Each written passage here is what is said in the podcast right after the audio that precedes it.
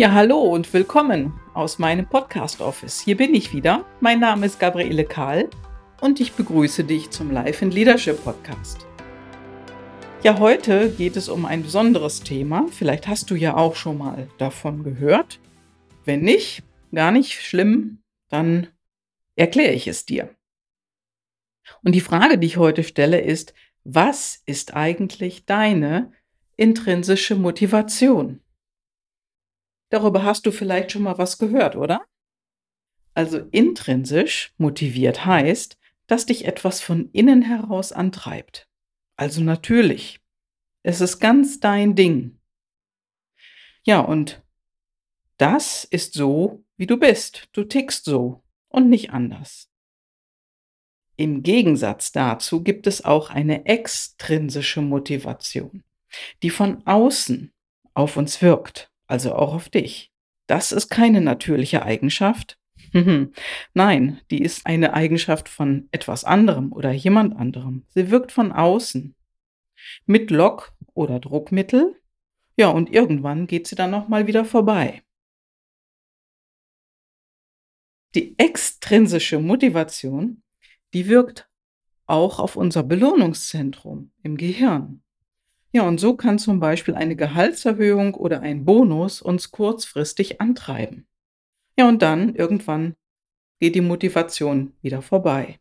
Meistens nach kurzer Zeit, nach zwei bis drei Tagen. Dann ist das wieder ins Normale übergegangen. Und dann macht uns auch jetzt eine Gehaltserhöhung nicht wieder verrückt oder wir freuen uns dann irgendwann nicht mehr so doll darüber. So komisch das klingt. Die intrinsische Motivation hingegen, die ist ein Teil von dir oder von mir oder anderen. Die gehört zu uns wie unser Blut, unsere Blutgruppe. Du kannst sie nicht verändern. Jemand anders kann sie nicht verändern. Sie kann nur von außen irgendwo, ja, angetriggert werden. Ja, und wenn das so ist, also die gehört zu dir und wenn du die Motivation, die du hast in dir, natürlicherweise, wenn du die besser kennst, dann weißt du auch besser, warum du in bestimmten Situationen zum Beispiel ja sauer wirst. Ne? Oder du in bestimmten Situationen immer wieder genauso reagierst, auch wenn es unterschiedliche Menschen sind. Ja, du wirst einfach angetriggert mit etwas, was dir vielleicht auf den Geist geht, auf den Keks geht. Ja, und ein Beispiel, wenn der andere das letzte Wort hat. Er hat immer das letzte Wort. Nehmen wir den anderen mal Jens. Und Jens nervt dich immer wieder. Er hat immer das letzte Wort. Immer, immer muss er noch mal was dazu sagen. Ja, und wenn dich das ankekst, dann kann es sein, dass Jens vermutlich Führung hat in einer stärker ausgeprägten Form. Wenn du auch Führung hast, ist deine Ausprägung vermutlich geringer, denn sonst würde ich das ja nicht anträgern. Bei dir ist das also so herum, du hast den Treiber Führung in einer anderen Ausprägung wie Jens. Ja, wozu ist es noch gut, über die persönlichen Treiber im Leben mehr zu wissen? Ja, du kannst zum Beispiel daran sehr gut erkennen, wie du tickst, wie deine Freunde ticken, deine Kollegen, deine Mitarbeiter und so weiter. Ja, und wenn du im Business solche Antreiber immer wieder bemerkst, dass dich etwas antriggert, dann merkst du ja auch schon so vom Gefühl, mit wem du gut kannst und mit wem nicht.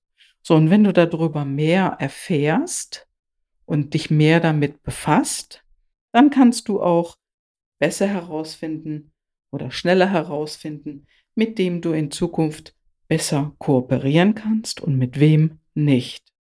Ja, also wenn du und deine Mitarbeiter oder deine Kollegen eure Antreiber besser kennt, dann könnt ihr besser miteinander arbeiten. Vermutlich geht dann einiges wesentlich schneller. Ja, diese Dinge, die heißen im Englischen Personal Life Driver, abgekürzt PLDs. Und so eine PLD-Analyse, die ist sogar wissenschaftlich belegt und auswertbar und jeder Mensch, auch du, du kannst eine solche Analyse machen um dich besser kennenzulernen. Du findest heraus auf diese Art und Weise, wie du wirklich tickst, egal ob du Mann oder Frau bist, egal ob jung oder alt. Das ist völlig egal. Ein Beispiel, zum Beispiel eine Führungskraft, die nicht die PLDs der eigenen Mitarbeiter kennt. Also, die muss sich nicht wundern, wenn die Ergebnisse, die gefordert sind, niemals eintreten. Ein Beispiel. Nimm mal an, es gibt da einen Service-Mitarbeiter oder jemanden in der Hotline. Und wenn diese Person einen inneren Antreiber hat wie Dienstleistung oder Harmoniebedürfnis, dann ist dieser Mitarbeiter in Kontakt mit den Kunden sehr engagiert, da er die Probleme des Kunden lösen will und wird, ja genau wie es seine innere Motivation ist. Ja, und nehmen wir mal ein Beispiel. Da kommt jetzt ein weiterer Mitarbeiter hinzu ins Team und seine inneren Antreiber sind Führen und Konkurrenzbedürfnis. Ja, dann ist der Mitarbeiter hier nicht so gut aufgehoben, denn als Service-Mitarbeiter in der Hotline werden seine inneren Antreiber nicht bedient, denn er will ja führen. Und er hat ein Konkurrenzbedürfnis, also es könnte sein, dass der mit dem Kunden zusammenknallt. Hm, verbal gemeint. Dieser Mensch wird diesen Job auch nicht so gerne machen und vermutlich nicht so lange in diesem Job bleiben. Wechselt er den Job? Wird oft auch die Firma gewechselt. Und einen gut eingearbeiteten Menschen, ja, den verliert die Firma dann. Und die Mitarbeitersuche geht wieder los und das kostet nicht nur Zeit, sondern auch Geld. Also wenn du es so willst, ist das zum Beispiel Dienstleistung. Derjenige ist dann menschenorientiert, der kann sich einordnen, der kann geführt werden. Ja, und durch das Harmoniebedürfnis, was dieser Mensch hat, kooperiert er gern. Es ist für ihn okay, gleichgestellt zu sein und er geht auch Kompromisse ein. Aber wenn jemand Führen und Konkurrenzbedürfnis hat, dann will er ja die Führung übernehmen, Einfluss nehmen, Erfolg haben. Ja, Konkurrenz eben. Ist auf Wettkampf ausgelegt und der hat auch dann eine höhere Aggressivität als jemand, der Dienstleistung als Treiber hat. Ja, und das kann ganz anders ausgehen, wie gesagt. Ein Fallbeispiel aus meiner Praxis, das habe ich selbst erlebt. Und äh, hier wurde eine neue Mitarbeiterin eingestellt in einer Firma. Nennen wir sie mal Anna. Und Anna wurde neu eingestellt, ohne dass der Geschäftsführer Kenntnisse ihrer inneren Motivation hat. Also er kannte ihre äh, PLDs nicht, ihre Personal Life Driver.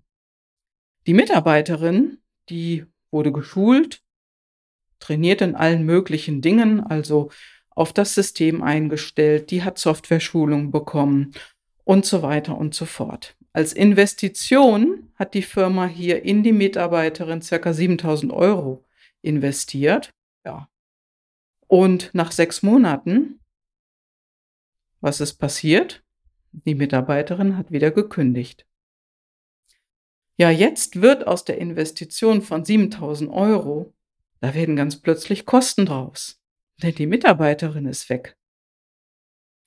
Also wenn man das mal summa summarum zusammenrechnet, das sind sechs Monate, sagen wir mal 25.000 Euro Gehalt plus Sozialleistung plus 7.000 Euro Verschulung.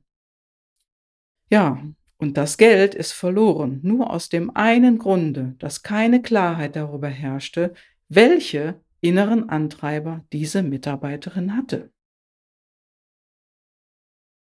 Ja, und so kann einem eine PLD-Analyse wirklich unterstützen und hier einfach ja eine bessere Einordnung oder Zuordnung der Mitarbeiter auf bestimmte Jobs sehr unterstützen und helfen. So, was ist deine Motivation? Was sind deine inneren Antreiber? Hast du dir darüber schon mal Gedanken gemacht? Ja, und wie gesagt, das kann ganz einfach gehen. Du brauchst einfach bloß zu wissen, was deine Antreiber sind und in welcher Stärke die ausfallen. Ja, Denk mal darüber nach. Was triggert dich an? Wann fühlst du dich wohl?